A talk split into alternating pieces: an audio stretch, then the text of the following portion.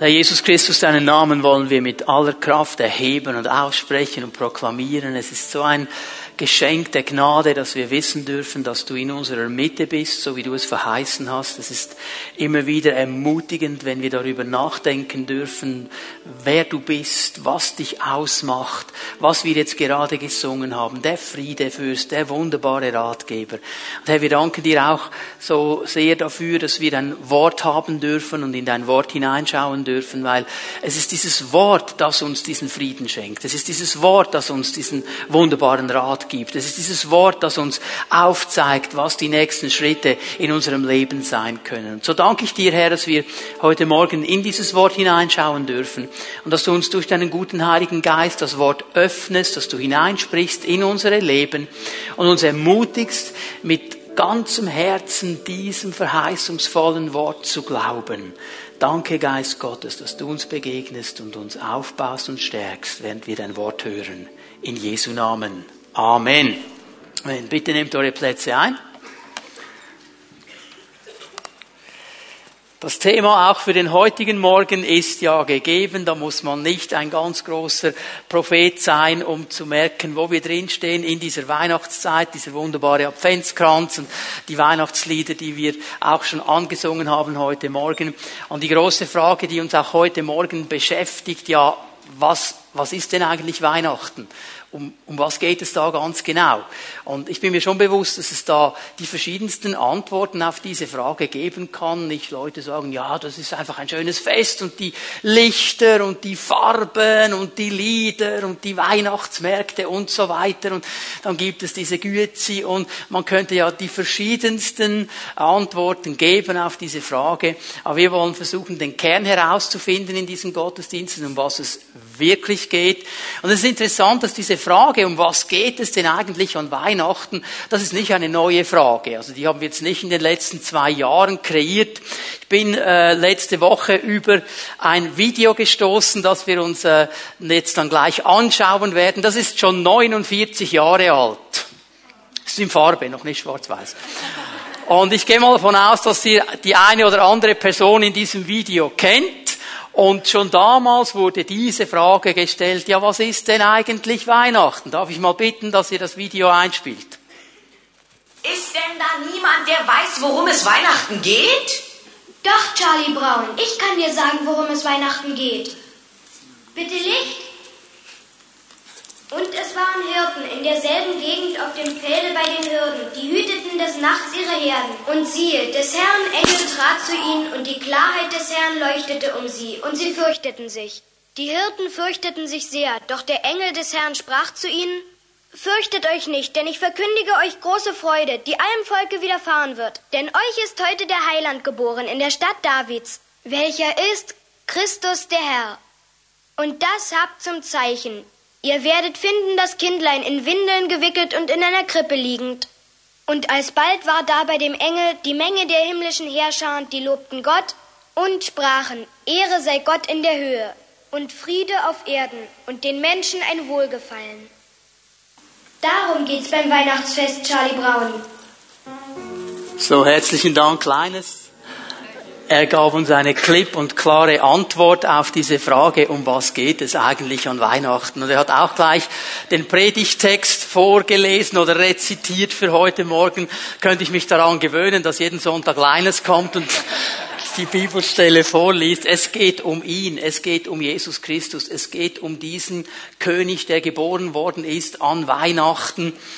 Und wir haben ja am letzten Sonntag schon diesen ersten Namen im Zusammenhang mit Weihnachten uns angeschaut. Immanuel, Gott mit uns. Und ich möchte heute Morgen vor allem über den Vers 11 hier aus Lukas 2 sprechen. Da wird uns nämlich ein zweiter Name genannt. Ich lese das mal vor aus der neuen Genfer Übersetzung. Leines hat hier eine ältere Übersetzung zitiert, er hat Luther zitiert und die neue Genfer Übersetzung gibt diesen Vers 11 folgendermaßen wieder. Heute ist euch in der Stadt Davids ein Retter geboren worden. Es ist der Messias, der Herr. Und mir geht es vor allem um diesen mittleren Teil, wo die neue Genfer Übersetzung sagt, der Messias. Luther sagt Christus. Andere deutsche Übersetzungen sagen der Gesalbte. Und vielleicht denkt man jetzt, ja, sind die sich nicht einig, was, um was es genau geht. Doch, die sind sich völlig einig. Es geht nämlich immer um dasselbe. Christus ist die griechische Übersetzung des hebräischen Wortes Messias. Und beide Worte miteinander ins Deutsche übersetzt heißen der Gesalbte. Also hier geht es um diesen Punkt, dass sein Name Christus ist, der Gesalbte. Und wir müssen hier verstehen, dass Christus nicht der Nachname von Jesus ist. Wir sind uns ja gewohnt, nicht, ähm, wie wir alle heißen, Tom Lehmann. Lehmann ist der Nachname, Jesus Christus, Christus ist der Nachname. Nein, Christus ist nicht der Nachname von Jesus. Wenn schon würde er Bar Josef heißen, Jesus Sohn des Josef. Ähm, aber Christus ist ein Titel, ein Ehrentitel, der beschreibt, was Jesus ist und was Jesus tun wird. Und jetzt möchte ich euch noch einmal daran erinnern, dass diese Geschichte hier in einem jüdischen Umfeld, in einer jüdischen Kultur sich zugetragen hat. Die Hirten, die diesen Engel gehört haben, waren in dieser jüdischen Kultur und sie haben diese Ankündigung in Vers 11 mit ganz anderen Ohren gehört, als wir sie heute hören. Wir hören sie mit diesem westlichen Ohren der Neuzeit und verstehen oft nicht, um was es hier wirklich geht. Aber in dem Moment, wo diese Hirten gehört haben, er ist der Christus, der Messias, der Gesalbte, da hatten sie sofort ein ganz klares Bild, was dieser Jesus sein wird. Er wird genau das sein, was wir heute Morgen schon gesungen haben in einem der Lieder. Im Alten Testament gab es drei Personengruppen, die gesalbt worden sind von Gott. Nur diese drei Personengruppen, nur diese drei Ämter wurden gesalbt im Alten Bund. Der Prophet, der Priester und der König. Das ist das, was wir gesungen haben heute Morgen. Jesus, du bist mein Prophet, mein Priester und mein König. Und was wir heute Morgen herausfinden wollen, ist, was bedeutet es denn für mich, dass Jesus Priester, Prophet und König ist? Was bedeutet es, dass er Christus ist? Ich gebe euch ganz schnell drei Bibelstellen, um euch von der Bibel her aufzuzeigen, dass Jesus genauso genannt wird in diesen drei äh, Ämtern drin. Apostelgeschichte 3, Vers 22 und 23 das ist eine Predigt des Petrus hier vor dem Hohen Rat, vor den Menschen, die diese Heilung gesehen haben. Und er zitiert Mose aus dem fünften Mose 18. Und er sagt, einen Propheten wie mich wird der Herr, euer Gott, aus eurer Mitte berufen und als seinen Boten zu euch sendet. Auf ihn sollt ihr hören und alles befolgen, was er euch sagt bezieht sich auf Jesus Christus. Jesus ist ein Prophet. Er wird als Prophet genannt. Hebräer 3, Vers 1 wird Jesus als Priester bezeichnet. Wir sollen uns ausrichten auf Jesus. Er ist der wahre Apostel und hohe Priester, den wir bekennen. Jesus ist Priester. Er erfüllt, was vorgeschattet ist im Alten Testament. Er bringt es zur Fülle und zur Erfüllung. Aber Jesus ist auch König. Gebe hier Offenbarung 19, Vers 16 einer der gewaltigsten Momente, die wir erleben werden. Das wird noch kommen. Jesus kommt zurück auf einem weißen Pferd. Und Johannes sieht das und er beschreibt, was er sieht und er sagt, um den Mantel des Reiters, dort wo der Mantel die Hüfte bedeckt, stand noch ein weiterer Name. König über alle Könige und Herr über alle Herren. Jesus ist nicht nur einfach ein König. Jesus ist der König. Er ist der König aller Könige. So Jesus ist Prophet, Priester und König. Weihnachten bedeutet, der Prophet, der Priester und der König ist zu uns gekommen. Aber die Frage, die uns beschäftigen muss, und das ist eine ganz wichtige Frage, möchte noch einmal kurz an diesen Text erinnern, den Leines zitiert hat. Er hat ja dann äh, den Hirten oder die Hirten haben dann gehört von diesem Engel, ja, ihr, wenn ihr geht, dann werdet ihr das Kind finden und das ist das Zeichen sein, in Windeln gewickelt und so. Und der wichtige Punkt ist mir hier folgender: Die Hirten mussten gehen. Sie mussten eine Entscheidung treffen, zu diesem König zu gehen, zu diesem frisch geborenen, neugeborenen Christus. Sie mussten zu ihm gehen. Hör mal, was hier in Vers 11 steht. Euch ist ein Retter geboren. Er ist Christus. Er ist der König. Das nützt uns alles nichts, wenn es nicht für uns persönlich wird. Du kannst all diese Wahrheiten kennen, wenn Jesus nicht dein Retter, dein Messias und dein Herr ist, dann bringt es uns nichts. Ein Alttestament oder ein alter äh, Dichter vielmehr, Angelus Sibelius, hat es einmal so gesagt: Und wenn er tausendmal in Bethlehem geboren wäre, aber nie in dir, du wärst ewig verloren. Wir können all diese Dinge wissen. Es braucht aber eine persönliche Entscheidung, hinzugehen und diesen König diesen Priester, diesen Propheten, diesen Gesalbten zu meinem persönlichen Herrn zu machen. Und darum ist die Frage heute Morgen, was bedeutet es, dass Jesus mein Prophet, mein Priester, mein König ist? Wie wird Weihnachten persönlich? Ich gebe euch drei Antworten. Was bedeutet es, dass Jesus mein Prophet ist? Es bedeutet, ich möchte dich bitten, das aufzuschreiben. Ich kann Gott hören. Ich kann Gott hören. Die Propheten im alten Bund hörten Gott. Und sie sprachen zum Volk, was Gott gesprochen hat. Und sie waren gesalbt dazu, Gott zu hören. Und darum gingen Könige und Menschen zu ihnen und haben gesagt, was hat Gott gesagt? Wo ist Führung für mich? Kannst du mir sagen, was Gott gesagt hat? Du hast Gott gehört. Der Prophet hörte Gott. Und jetzt müssen wir verstehen, dass wenn ich den Propheten Jesus empfange, wenn ich mein Leben öffne für ihn, wenn er mein Prophet wird, dann kann ich Gott jeden Tag hören. Das ist eine wichtige Wahrheit. Ich werde euch eine Stelle aus dem Alten Testament noch einmal zeigen. Jeremia 31. Du kannst da mal hingehen. Jeremia 31. Ich werde nur den Vers 34 vorlesen. Ich werde aber ganz schnell den Zusammenhang hier erklären. Jeremia 31, da geht es um diesen neuen Bund, den Gott schenken wird. Und in den Versen 31 und 32 erklärt Jeremia dem Volk Gottes, dass ein neuer Bund kommen wird. Und dass dieser neue Bund, der irgendwann in der Zeit kommen wird, etwas ganz Neues sein wird im Gegensatz zum alten Bund. Und hier möchte ich eine Sache klar machen. Wir machen uns das manchmal sehr einfach. Wir sagen, alter Bund nicht mehr wichtig, neuer Bund viel besser. Er hat hier nicht gesagt, dass der alte Bund einfach aufgelöst wird. Er hat nicht gesagt, der alte Bund ist schlecht. Er hat einfach gesagt, es kommt ein neuer Bund und der wird anders sein der wird eine ganz andere Stoßrichtung haben. Ich werde euch gleich sagen, was es ist. Wir dürfen nicht einfach sagen, das Alte Testament ist nicht wichtig. Das brauchen wir nicht mehr. Wir brauchen es genau wie wir das Neue brauchen, um das ganze Bild zu sehen. Er sagt nur, dieser neue Bund, der wird ganz anders sein. Und in Vers 33 sagt er, was der Unterschied sein wird. Dieser neue Bund, dieser verheißene Bund wird eine innere Veränderung mit sich bringen. Er wird in uns etwas verändern.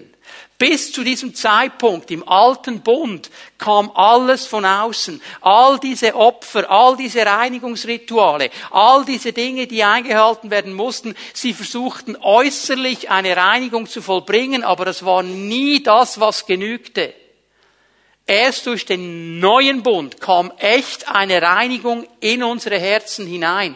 Und was der Punkt ist des neuen Bundes, ist, dass Gott nicht nur an seinem Volk wirksam sein will, sondern in seinem Volk. Und das ist der gewaltige Unterschied. Veränderung wird immer von innen nach außen kommen. Ich kann einen Menschen konditionieren. Ich kann ihm erklären, wie man sich benimmt in einer Pfimi Bern. Ich kann ihn trainieren, dass er zum richtigen Zeitpunkt die richtigen Dinge sagt. Ich kann ihm sagen, steh auf, wenn wir anbeten, halte deine Hände in die Höhe, wenn wir anbeten, das macht sich immer gut.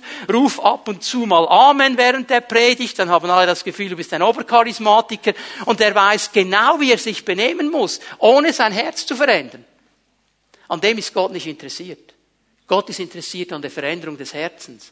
Wie viele Christen haben versucht aufzuhören mit irgendwelchen Dingen und sie haben es nur durch äußere Kraft versucht. Und vielleicht ging es mit Disziplin gut. Eine Woche, zwei Wochen, drei Wochen. Aber hör mal, erst dann, wenn hier drin wirklich etwas verändert worden ist, dann kannst du frei werden. Und das ist der gewaltige Unterschied des neuen Bundes. Und jetzt lese ich Vers 34, Jeremia 31, Vers 34. Dann, wenn dieser neue Bund kommt, wird keiner mehr seinen Nächsten und keiner seinen Bruder belehren und sagen, er kennt den Herrn.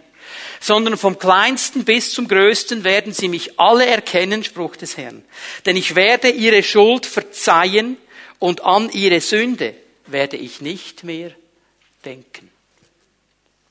Der Grund, warum ich Gott hören kann im neuen Bund, ist ganz einfach der, dass er mir meine Schuld vergeben hat dass er mir meine Schuld verziehen hat. Der Prophet Jesaja, kannst du das aufschreiben, Jesaja 59, Vers 2, er stellt diesen Zusammenhang ganz klar her, sagt, die Verschuldungen haben mich vor Gott getrennt, meine Verschuldungen, meine Sünden haben sein Angesicht vor euch verdeckt, so dass er nicht hört. Mit anderen Worten, die Sünde, die Verfehlung in meinem Leben stört die Kommunikation. Ich kann nicht hören. Ich kann sein Angesicht nicht sehen.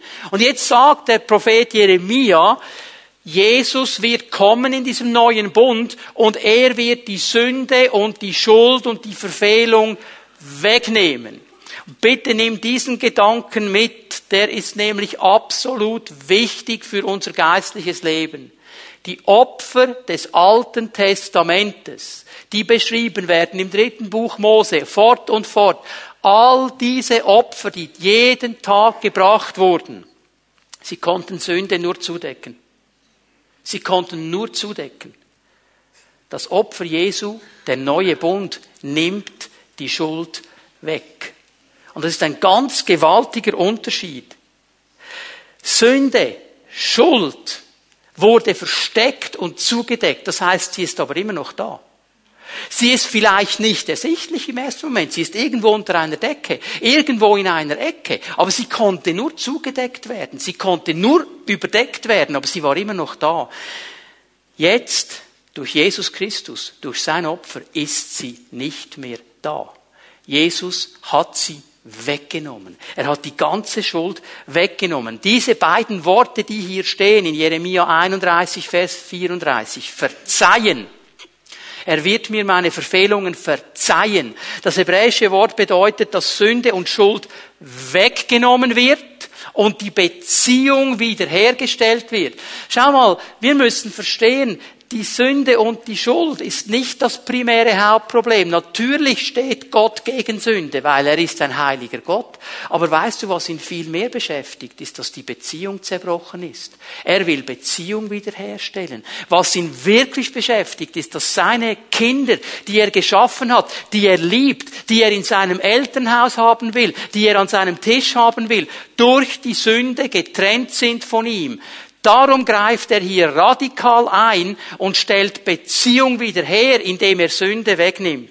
Und dann sagt er, ich will nicht mehr an die Sünde denken. Das ist ja das große Kindergottesdienstproblem, oder? Da kommen dann die Kinder und sagen, ja, aber Moment jetzt. Gott weiß doch alles. Dann weiß er aber auch über die Sünden. Ist das jetzt ein Widerspruch? Nein, der Punkt ist nicht, dass er sagt, ich kann nicht mehr daran denken. Er sagt, ich will nicht mehr daran denken. Er entscheidet sich ganz bewusst, die Sünde nicht in seine Erinnerung zu rufen. Er entscheidet sich ganz bewusst, nicht mehr daran zu denken. Er entscheidet sich ganz bewusst, sie nicht zu erwähnen. Hör mal, es gibt Christen, die haben den ganzen Tag das Gefühl, wenn ich zu Gott gehe, da wird er mir vorhalten, was ich alles falsch gemacht habe. Du hast nicht verstanden, was das Opfer Jesu am Kreuz wirklich bedeutet. Er will die Schuld wegnehmen. Er will nicht mehr an die Schuld denken. Viele Menschen haben darum auch das Gefühl, sie können Gott nicht hören. Ich möchte etwas ganz spitz und pointiert sagen heute Morgen. Wenn du dein Herz geöffnet hast für Jesus, wenn er dein persönlicher Herr ist, wenn er dein Prophet ist, hast du kein Problem, Gott zu hören. Du hast höchstens ein Problem, seine Stimme zu erkennen.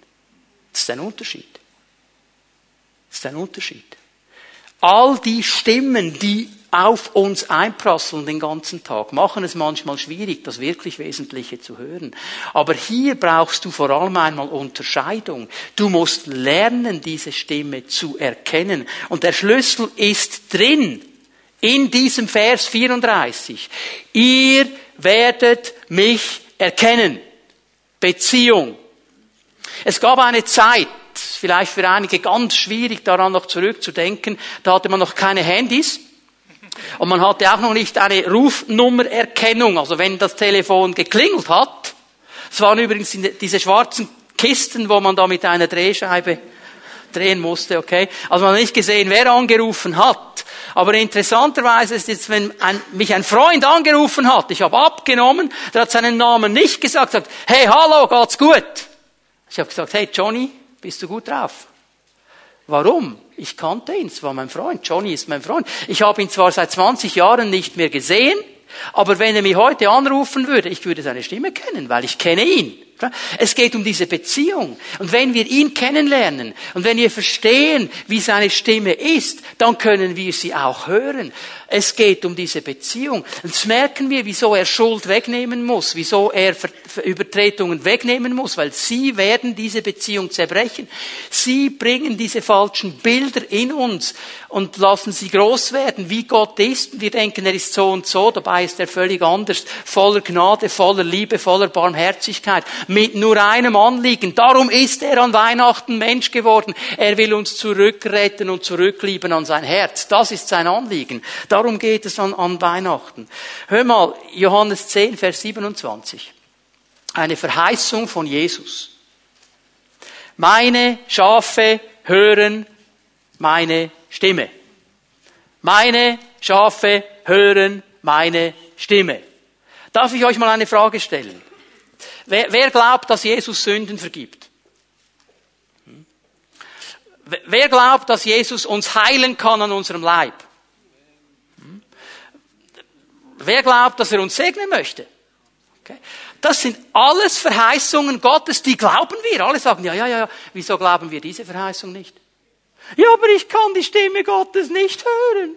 Das ist eine Verheißung von Jesus. Und wenn mein Jesus sagt, ich kann sie hören, dann kann ich sie hören. Genauso wie ich glauben kann, dass er mir Sünde vergibt, dass er mich heilt und wiederherstellt und mich segnet. Das einzige, die einzige Voraussetzung, um die Stimme Gottes zu hören, du musst ein Schaf sein. Das ist die einzige Voraussetzung. Du musst ein Schaf sein. Und Schafe sind nicht unbedingt sehr intelligente Viecher. Aber sie hören und kennen die Stimme des Hirtens. Du musst nur ein Schaf sein, das ihm nachfolgen will.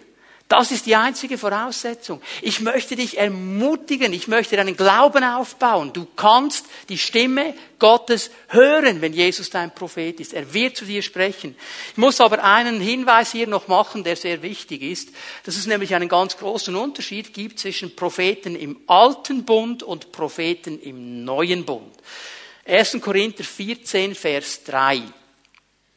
Hier erklärt uns Paulus, was der prophetische Dienst im neuen Bund ist. Wenn jemand eine prophetische Botschaft verkündet, richten sich seine Worte an die Menschen. Was er sagt, bringt ihnen Hilfe, Ermutigung und Trost. Hilfe, Ermutigung und Trost. Jeder Prophet, jede prophetische Äußerung im neuen Bund muss sich an diesen drei Parametern messen. Hilfe, Ermutigung, Trost. Fällt euch auf, dass hier nichts steht von Führung. Warum? Weil jedes Schaf der Herde seine Stimme hören kann. Das ist der gewaltige Unterschied. Nun muss ich hier natürlich noch etwas sagen. Es gibt dann die Spezialisten, die sagen, boah, muss mir gar nicht mehr etwas jemand etwas sagen. Ich weiß jetzt alles, ich habe Gott gehört, er hat zu mir geredet und ich werde auf niemanden anderen mehr hören. Der Herr hat mir direkt gesagt. Weißt du, das Problem ist, dass wir die Stimme Gottes zwar hören, aber sie richtig einzuordnen ist oft das Problem. Wir brauchen einander, wir brauchen die Geschwister, um einzuordnen, was wir hören. Ich kann mich erinnern, es ist schon lange her, sicher 23 Jahre, 24 Jahre, da hatte ich doch wirklich innerlich diesen Eindruck, Gott hat zu mir gesprochen. Und ich war so total davon überzeugt. Und ich bin heute dankbar für die Brüder, die dann gekommen sind und zur damaligen Zeit, das war nicht sehr barmherzig, die haben einfach den großen Vorschlaghammer ausgepackt und haben mir meine Vorstellungen ziemlich zurechtgerückt. Denn was ich gehört habe, war mein Wunsch, aber nicht das Reden Gottes. Und ich wäre in ein Desaster hier reingerannt, wenn ich nicht die Unterscheidung gehabt hätte von ihnen. Ich habe schon was gehört, nur war das sehr gefärbt von mir. Und da brauchte ich die Brüder. Du wirst Gott hören, aber denk daran, die Brüder und die Schwestern, die können dir helfen, das richtig einzuordnen. Und ein Prophet, der kommen wird, er ermutigt, er gibt Hilfe, er gibt Trost und er wird bestätigen, was dein Prophet dir gesagt hat. Du kannst Gott hören. Das ist ein Geschenk, das er uns macht, wenn wir ihn als unseren Propheten angenommen haben. Nun, er ist aber ja nicht nur der Prophet, er ist auch der Priester. Was bedeutet es denn für mich, dass er mein Priester ist? Es bedeutet, dass ich mit Gott sprechen kann. Ich kann mit Gott reden. Die Priester im alten Bund waren gesalbt, um mit Gott zu reden und um in seiner Gegenwart zu stehen. Sie waren die, die den Dienst im Heiligtum und im Allerheiligsten einmal im Jahr gemacht haben. Sie kennen vielleicht das Bild des hohen Priesters, der da diese zwölf Edelsteine auf der Brust hatte, ein Bild für die zwölf Stämme Israels und die hat er immer vor den Herrn gebracht, Fürbitte. Er hat zu Gott gesprochen für das Volk, er hat gebetet für das Volk, er hat sie gesegnet. So, er hat zu Gott gesprochen. Wenn Jesus aber mein Priester ist, brauche ich keinen Mittler mehr, der für mich zu Gott spricht. Ich kann direkt zu ihm sprechen. Ich gebe euch hier mal eine interessante Aussage, Hebräer 7, Vers 27. Dann werden wir verstehen, um was es hier geht. Im Gegensatz zu den levitischen Hohenpriestern, also im Gegensatz zu den natürlichen menschlichen Priestern, muss er, Jesus, nicht Tag für Tag Opfer darbringen und muss auch nicht mit einem Opfer für seine eigenen Sünden beginnen. Ich stoppe hier mal schnell, erkläre, was hier steht. Okay? All diese levitischen Priester, all diese natürlichen menschlichen Priester, die mussten selber Opfer bringen für ihre Sünden. Jeden Morgen und jeden Abend mussten sie ein Opfer bringen. Bevor sie das Opfer nicht gebracht haben, konnten sie nicht vor Gott treten. Also am Abend, das scheint uns allen klar zu sein, hat er ein Opfer gebracht für all das, was äh, tagsüber schiefgelaufen ist, für all die Sündungen und Verfehl Sünden und Verfehlungen. Ja, warum denn am Morgen? Weil er in der Nacht vielleicht aufgestanden ist, wurde wach, wollte die Frau nicht wecken, hat kein Licht gemacht, ist voll mit dem Fuß in eine Kante reingeknallt und hat dann nicht Halleluja gesagt, sondern etwas, das ich hier nicht wiederhole. Okay? Also musste er auch am Morgen ein Opfer bringen. Er musste konstant Opfer bringen für seine eigenen Sünden ehe er für die Sünden des Volkes opfern kann. Nein, Jesus hat nur ein einziges Mal, unterstreicht das in deiner Bibel, nur ein einziges Mal ein Opfer dargebracht, nämlich sich selbst. Und dieses Opfer gilt für immer. Unterstreicht das auch in deiner Bibel. Also hier in Hebräer 7, Vers 27 sollten zwei Passagen unterstrichen sein.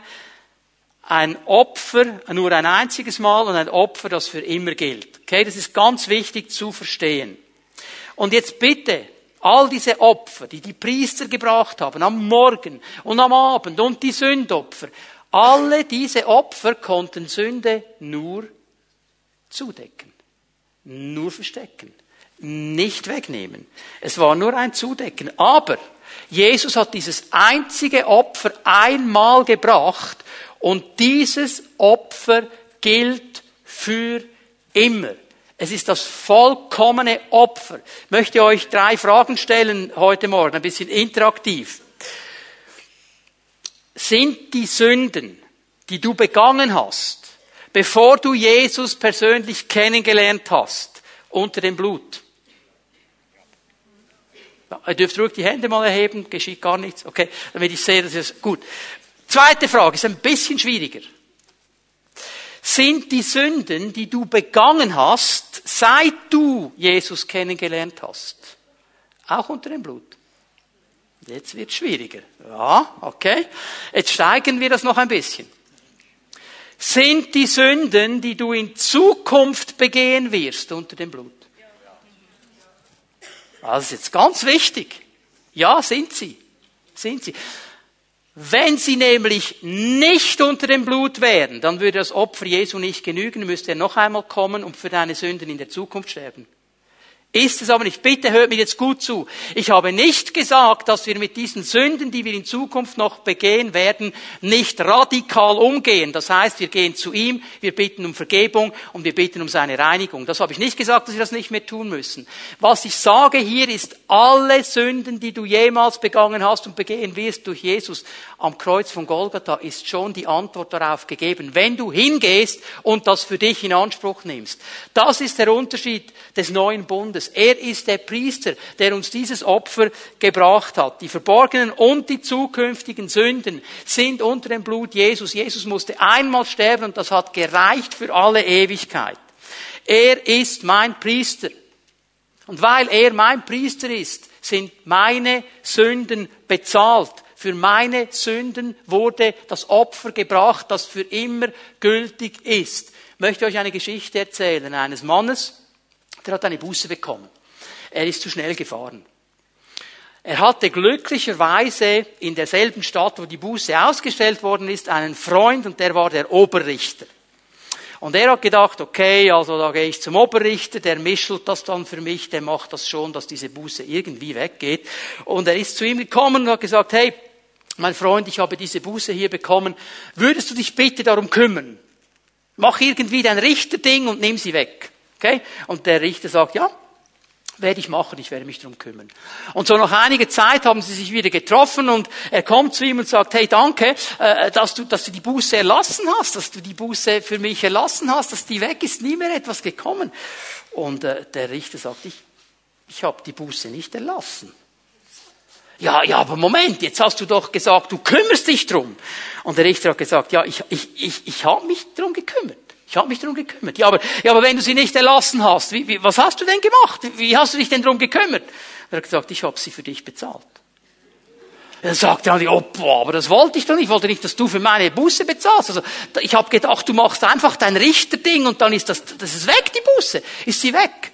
Und der Richter schaut ihn an und, und sagt, ähm, ich möchte dir eine Frage stellen. Bist du zu schnell gefahren? Und er hat gesagt, ja, ich bin zu schnell gefahren. Und hat ihm der Richter gesagt, ja hör mal, dann hat das Gesetz alles Recht, dir eine Strafe zu geben. Denn du hast das Gesetz gebrochen. Und dann kann man diese Buße nicht einfach erlassen. Dann kann man es nicht einfach auf die Seite stellen. Darum habe ich die Buße für dich bezahlt. Jemand musste dafür bezahlen. Ich habe mich darum gekümmert. Ich habe den Betrag für dich bezahlt. Und schau, es gibt Menschen, die denken, ja, aber wenn der Gott da so ein Lieber ist, dann kann er doch als Richter schon mal noch einen mischeln und mir das einfach erlassen. Nein, wenn er das tun würde, würde seine eigene Integrität zerstören, er könnte nicht mehr weiter existieren. Dann würde sein Wort nicht mehr gültig sein. Er kann nicht einfach irgendwie alles fallen lassen gegen uns, weil wir ihn lieb anschauen. Aber weißt du, was er gemacht hat? Er hat es nicht fallen lassen. Er hat die Anklage die Strafe genommen und sie auf seinen Sohn gelegt. Hat gesagt, mein Sohn, du wirst für diese Strafe zahlen. Du wirst für diese Vertretung, Übertretung die Buße zahlen. Du wirst es auf dich nehmen. Der Sohn hat die Buße bezahlt. Er hat für uns die Buße bezahlt. Das bedeutet es, dass er mein Priester ist. Er hat meine Buße genommen. Wenn es irgendwo ein Pfeil geben würde, mit all meinen Verfehlungen, mit all meinen Sünden, mit all meinen Dingen, wo ich eine gerechte Strafe verdient hätte, könnte meine Frau fragen. Es gäbe schon ein paar Dinge. Ist leer. Ist leer. Und wenn ich das Pfeil aufrufen würde, würde nur etwas auf dem Bildschirm erscheinen. Es ist alles bezahlt. Es ist alles bezahlt. Es gibt keine Schuld mehr. Warum? Weil mein Jesus bezahlt hat für mich. Ich darf frei sein. Ich darf frei sein, weil er mein Priester ist. Er ist Christus. Er ist der gesalbte Priester, der mich frei gemacht hat. Und weißt du, es ist so genial, dass er nicht einfach nur für mich gestorben ist, er hat noch etwas gemacht. Hebräer 4, Vers 16. Er hat nicht nur die Sünde weggenommen, die die Beziehung verunmöglicht hat. Er hat mir den Weg geöffnet in die Gegenwart Gottes. Hebräer 4, Vers 16. Wir wollen also voll Zuversicht vor den Thron unseres gnädigen Gottes treten, damit er uns sein Erbarmen schenkt und uns seine Gnade erfahren lässt und wir zur rechten Zeit die Hilfe bekommen, die wir brauchen. Weil Jesus mein Priester ist, darf ich zu jedem Zeitpunkt, sei es am Tag, sei es in der Nacht, 24 Stunden am Tag vor den Thron Gottes treten. Und Gott wird sich nicht aufregen. Du kannst jede Minute kommen. Gott wird nicht den Kopf schütteln sagen, jetzt kommt der schon wieder. Er wird sich freuen weil er ein Gott der Gnade und der Barmherzigkeit ist und uns diese Gnade, diese Barmherzigkeit geben möchte und rechtzeitige Hilfe geben möchte. Das bedeutet es, dass Jesus der Christus ist, der Gesalbte, mein Prophet, mein Priester. Ich kann jederzeit in die Gegenwart Gottes treten und mit dem Vater sprechen und ihm all meine Anliegen erklären und mit ihm darüber sprechen. Aber dass er Christus heißt, bedeutet noch etwas Drittes. Er ist mein König. Und weil er mein König ist, kann ich siegreich leben. Ich kann Gott hören, weil er mein Prophet ist. Ich kann mit Gott reden, weil er mein Priester ist. Und ich kann siegreich leben, weil er mein König ist. Ich gebe euch eine zweite Stelle aus der Offenbarung. Eine haben wir schon gelesen. Offenbarung 17, Vers 14. Das Lamm wird sie besiegen, all diese Feinde Gottes, denn es ist Herr über alle Herren und König über alle Könige, und mit ihm siegen werden alle, die bei ihm sind, die von Gott berufenen und auserwählten, die treuen Mitstreiter des Lammes. Alle, die Jesus zu ihrem persönlichen König gemacht haben, werden mit dem König aller Könige siegen können. Sie werden siegreich sein, weil ihr König siegreich ist. Hör mal, Jesus ist der König aller Könige. Er ist der höchste König. Er ist der König überhaupt. Und er hat alle Autorität im Himmel und auf Erden. Und er schenkt sie uns gerne, weil wenn wir mit ihm leben, können wir siegreich leben, weil er der König ist. Ich möchte euch eine wichtige Sache hier erklären. Der Teufel ist nicht, ich sag's mal so, der Gegenspieler Gottes und der Gegenspieler Jesus. Der Teufel ist überhaupt nicht auf Augenhöhe mit Jesus Christus. Überhaupt nicht. Was meine ich damit? Er ist ein geschaffenes Wesen. Er ist wie Gabriel und Michael ein Erzengel geschaffen von Gott.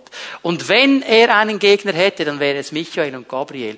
Jesus spielt in einer ganz anderen Liga. Jesus ist der Schöpfer. Er ist nicht ein Geschöpf. Oft hat man so den Eindruck nicht, ja, Jesus und der Teufel, die sind da miteinander in einem Boxkampf im Boxring und die geben sich die Hucke voll und man weiß nie so genau, wer gewinnen wird. Das kannst du vergessen. Dieses Bild kannst du weit in die Wüste schicken. Jesus spielt in einer ganz anderen Liga. Er ist der König aller Könige. Wir müssen diese Bilder korrigieren. Weißt du, äh, das Beste, was mir in den Sinn gekommen ist, um das zu illustrieren, ist, ist die Köpfspiele im Fußball. Die fangen ja damit an, dass dann die hochklassigen Mannschaften aus der Nationalliga A, die spielen dann gegen irgendeinen Feld-, Wald- und Wiesenverein in der vierten, fünften, sechsten Liga irgendwo. Äh, so beginnen die Köpfspiele und die Frage ist ja nicht, wer gewinnt. Die Frage ist, gewinnt die Nationalliga A-Mannschaft 5 zu 0, 10 zu 0 oder 15 zu 0? Mindestens in den ersten Runden, okay? Ganz andere Liga. Und wir müssen dieses Bild verinnerlichen. Jesus spielt in einer ganz anderen Liga. Der hat nicht Angst vor dem Teufel. Der hat nicht Angst vor den Dämonen. Der spielt in einer ganz anderen Liga. Wenn der Boom macht, dann sind alle Dämonen weg. Und wenn wir Boom machen, sind sie auch weg. Warum? Weil er da drin lebt, der König. Verstehen wir? Wir haben oft dieses Bild, ah, und es ist so schwierig und der Teufel kommt und dann greift er mich an. Jemand hat mir gesagt, Bruder, ich bin unter der Attacke des Teufels. Sag, was machst du da unten? ja, der Römerbrief sagt, er ist unter unseren Füßen, nicht wir unter seinen. Aber wir müssen das verstehen. Jesus ist der König und er ist gekommen an Weihnachten als gesalbter König. All diese Bilder, Prophet, Priester, König im Alten Testament, sie waren gesalbt. Aber sie sind nur ein Symbol, nur ein Hinweis auf Jesus Christus, der das alles dann zur ganzen Fülle gebracht hat. Er ist ein Prophet. Er ist dein Priester. Er ist dein König. Ich möchte bei diesem Bild des Königs noch einmal ein bisschen hängen bleiben, weil der Herr mir etwas aufs Herz gelegt hat. Ich möchte euch eine Beziehung oder ein Beziehungsfeld des Königs Davids zeigen. Ich werde euch erklären, um was es geht. Habt ihr schon mal von Mephibosheth gehört? Mephibosheth. Bekannt? Also wenn du noch einen Namen suchst für dein Kind, Mephibosheth, kann sicher sein, niemand anders heißt so. Mephibosheth. Um was geht es hier? Diese, diese Beziehung David und Mephibosheth ist ein Bild auf die Beziehung zwischen dem König Jesus Christus und uns. Ich werde euch das schnell erklären. Mephibosheth war ein Sohn Jonathans. Jonathan war ein Sohn Sauls. Saul war der König. Und jetzt sind diese beiden, Saul und Jonathan, in einer Schlacht gegen die Feinde Gottes. Und sie werden umgebracht. Sie Sie sterben in dieser Schlacht. Und David, der schon lange gesalbt worden ist als König, im Hintergrund, er hat sich auf den Thron gesetzt. In diesem Moment, er hat gewartet, bis, bis Gott Saul weggenommen hat. Er hätte x Möglichkeiten gehabt, Saul umzubringen. Er hat das nie gemacht. Er hat gesagt, ich warte, bis Gott mich einsetzt. Übrigens, pass auf, dass du dem Herrn nicht zu sehr hilfst. Manchmal wollen wir ihm zu sehr helfen. Wenn er etwas gesagt hat, sei wie David, der wird den Zeitpunkt bestimmen und dann wird es kommen. Du musst nicht selber noch den Saul umbringen, der dir im Weg steht.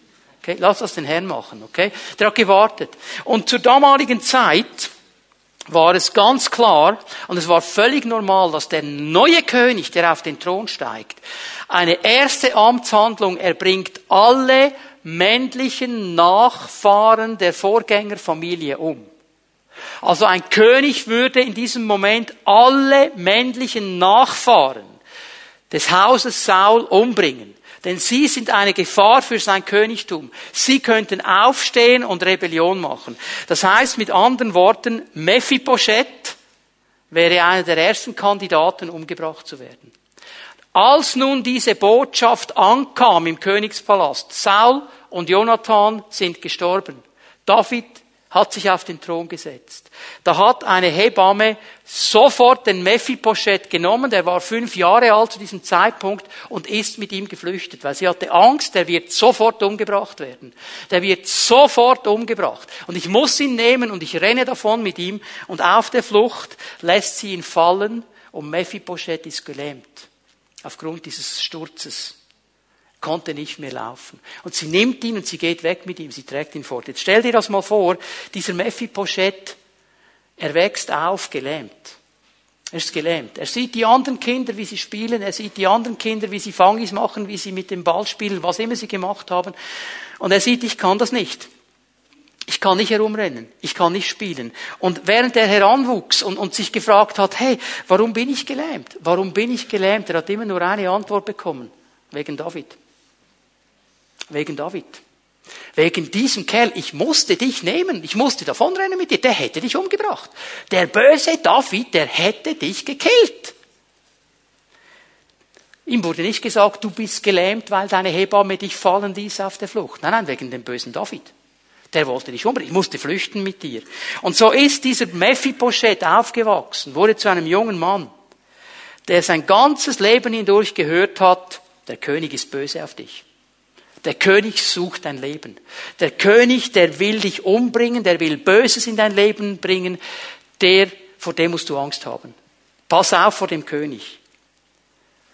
Und als David dann sein Königtum gefestigt hatte, das ging eine gewisse Zeit, das ging nicht über Nacht, dann stellt er eine interessante Frage, als er auf seinem Thron sitzt. Er sagt, Leute, ihr meine Berater, die ihr das ganze Reich kennt, gibt es noch einen männlichen Nachfahren des Hauses Saul in meinem Reich? Und wahrscheinlich haben die gedacht, okay, der will jetzt wirklich radikal durchgreifen. Und sie sagen, ja, es gibt Mephibosheth und der wohnt in Lodabar. Also übrigens, wenn die Bibel uns einen Namen gibt einer Ortschaft, ist immer wichtig nachzuforschen, was das heißt. Lodabar. Kann man fast nicht übersetzen, man könnte übersetzen nichts, nichts. Da war nichts. In Lodabar war gar nichts. Da war überhaupt gar nichts. Also das war irgendwo in der Pampas draußen, ganz weit weg vom Schuss. Es war dürr, es war ohne Frucht, es war Wildnis, es war wirklich ein Ort, also so einer der Orte, wo du ankommst, weil der Navi da nicht funktioniert, weil auch der Satellit in Lodabar nicht funktioniert. Und du fragst jemanden, hör mal, jetzt bin ich hier, ich weiß nicht genau, wo ich bin, aber ich möchte gern dahin. Wie komme ich dahin? Dann würde ich sagen, von Lodabar kommst du nirgendwo hin. Egal wo du hin willst, das ist so weit draußen, kannst du alles vergessen. So, da hat er gewohnt, da war Mephibosheth. Und ich musste daran denken, wie viele Menschen heute in Lodabar leben. In einer Wüste, in einer Wildnis, in einem fruchtlosen Zustand, in einem Ort, wo gar nichts mehr funktioniert und denken, der König ist böse auf mich. Der König meint es nicht gut mit mir. Der König, der will mir Böses antun. Ich muss fliehen vor diesem König, ich muss mich verstecken. Und jetzt ruft David diesen Mephibosheth an seinen Hof. Und wir lesen mal miteinander 2. Samuel 9, ab Vers 6. Da kam Mephibosheth, der Sohn Jonathans, des Sohns von Saul, zu David, fiel nieder auf sein Angesicht und verneigte sich. Und David sagte, Mephibosheth. Und er antwortete, sieh, dein Diener ist hier. Und jetzt schau mal Vers 7, der Anfang von Vers 7. David sagte zu ihm, fürchte dich nicht. Ja, das ist schon klar, dass der Angst hatte. Das Normale wäre gewesen, dass er jetzt umgebracht wird. Er ist ein Nachfahre des Hauses Saul. Fürchte dich nicht, denn ich werde dir Barmherzigkeit erweisen, um deines Vaters Jonathans willen. Und ich werde dir das ganze Land Sauls, deines Vaters, zurückgeben, und du sollst immer an meinem Tisch essen. Kannst du dir vorstellen, was das geheißen hat für diesen Mann, der immer gehört hat, der König ist gegen dich, er ist böse.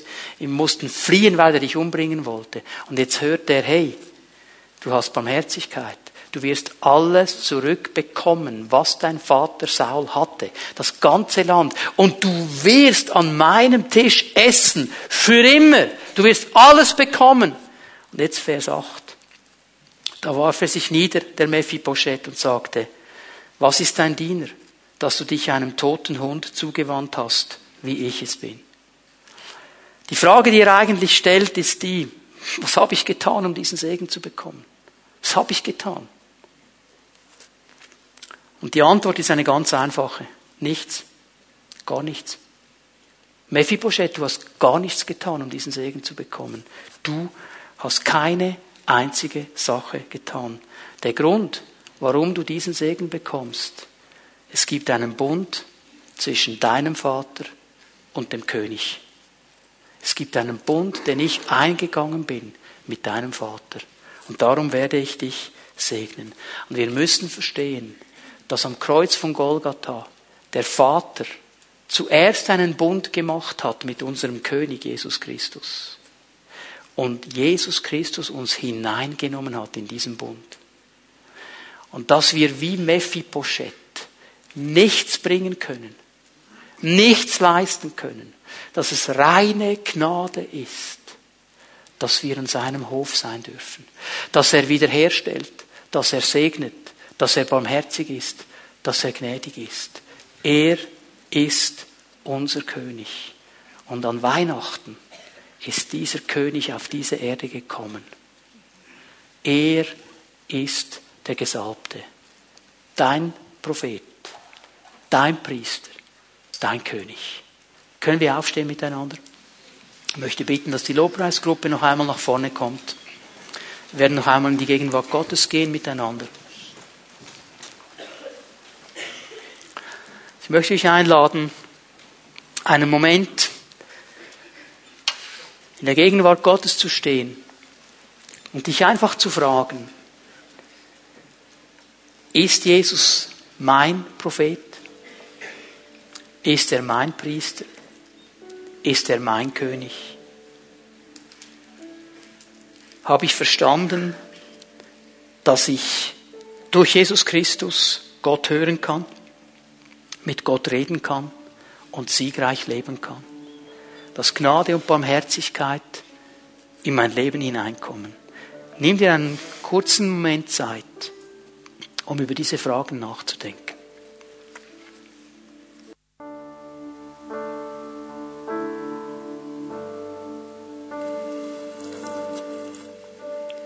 Ich möchte dich herausfordern, heute Morgen Entscheidungen zu treffen. Vielleicht bist du hier und du hast diesen Jesus Christus, diesen Propheten, diesen Priester, diesen König nie ganz persönlich eingeladen in dein Leben. Bist nie vor ihn gekommen und hast gesagt, Jesus, du sollst mein persönlicher Herr sein. Dann lade ich dich ein, das heute Morgen zu tun. Das ist das Zentrum, das ist der Sinn von Weihnachten. Er möchte dir Gnade schenken. Er möchte die Sünden und die Verfehlungen wegnehmen, nicht nur zudecken, wegnehmen. Und er möchte dich an der Hand nehmen und zurückbringen in das Haus des Vaters. Und vielleicht bist du hier heute Morgen und sagst, ja, ich habe diese Entscheidung einmal getroffen, ist schon lange her und ich merke über den Lauf der Zeit, ich höre die Stimme Gottes nicht mehr. Ich rede auch nicht mehr viel mit ihm.